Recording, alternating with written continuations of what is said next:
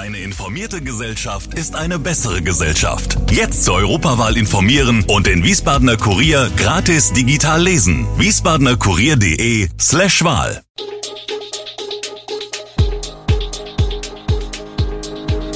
Gude, unser morgendliches News Update. Das Wichtigste aus Wiesbaden für Sie im Überblick.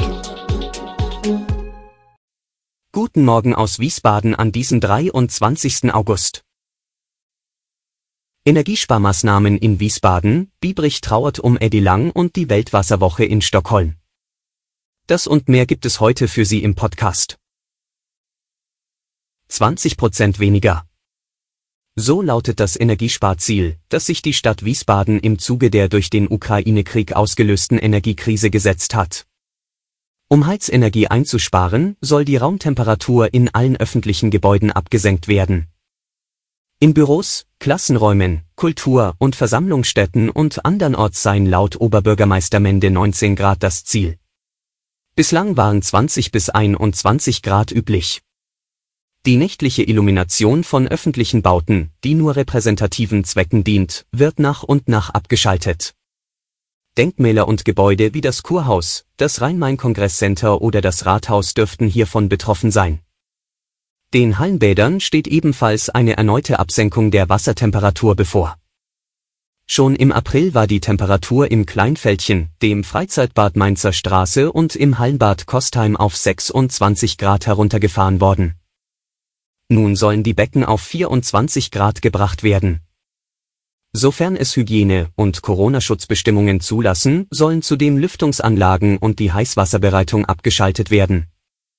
Schulen, Kindergärten und einige Sporthallen werden hiervon vermutlich ausgenommen.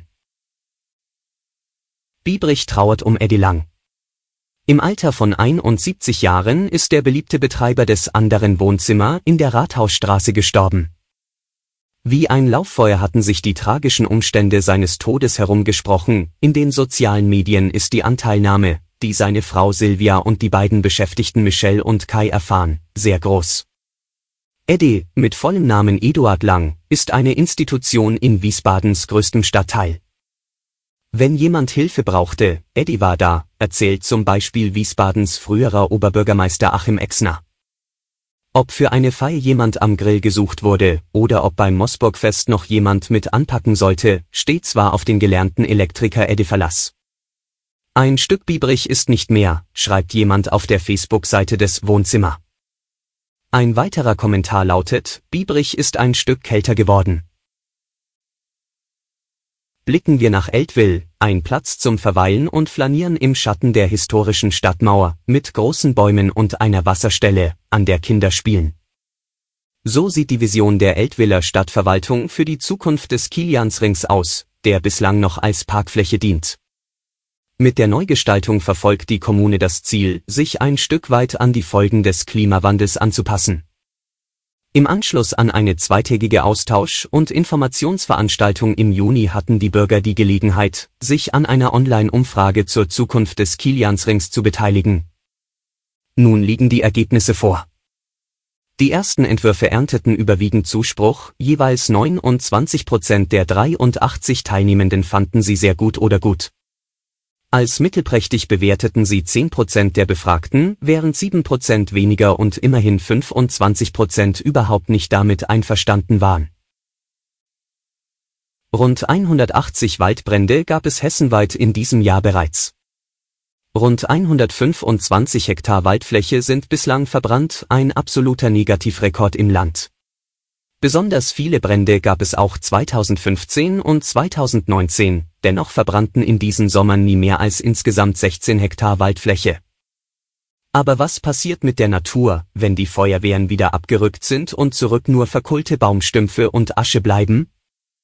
Zunächst werden die Flächen der Natur überlassen, im Fachjargon auch Naturverjüngung genannt, erläutert Hessenforst-Sprecherin Michelle Sundermann.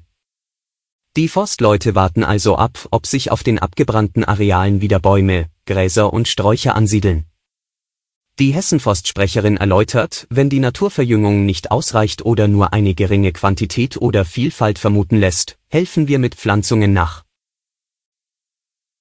Am 23. August beginnt in Stockholm die Weltwasserwoche.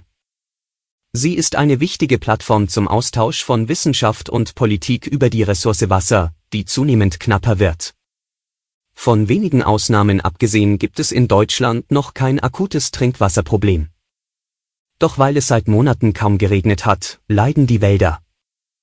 Neben Bränden ist in manchen Gegenden, insbesondere im Rhein-Main-Gebiet und in Südhessen, eine sogenannte Versteppung zu beobachten, der Hochwald stirbt ab und droht auf Dauer zu verschwinden.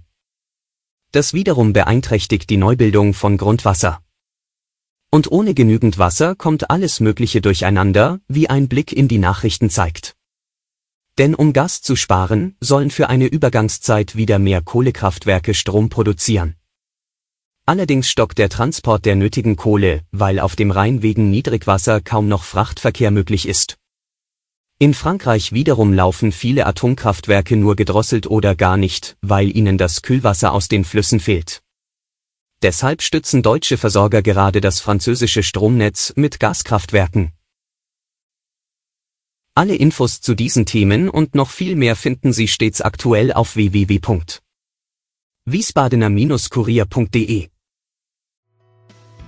Gude Wiesbaden ist eine Produktion der VRM von Allgemeiner Zeitung, Wiesbadener Kurier, Echo Online und Mittelhessen.de.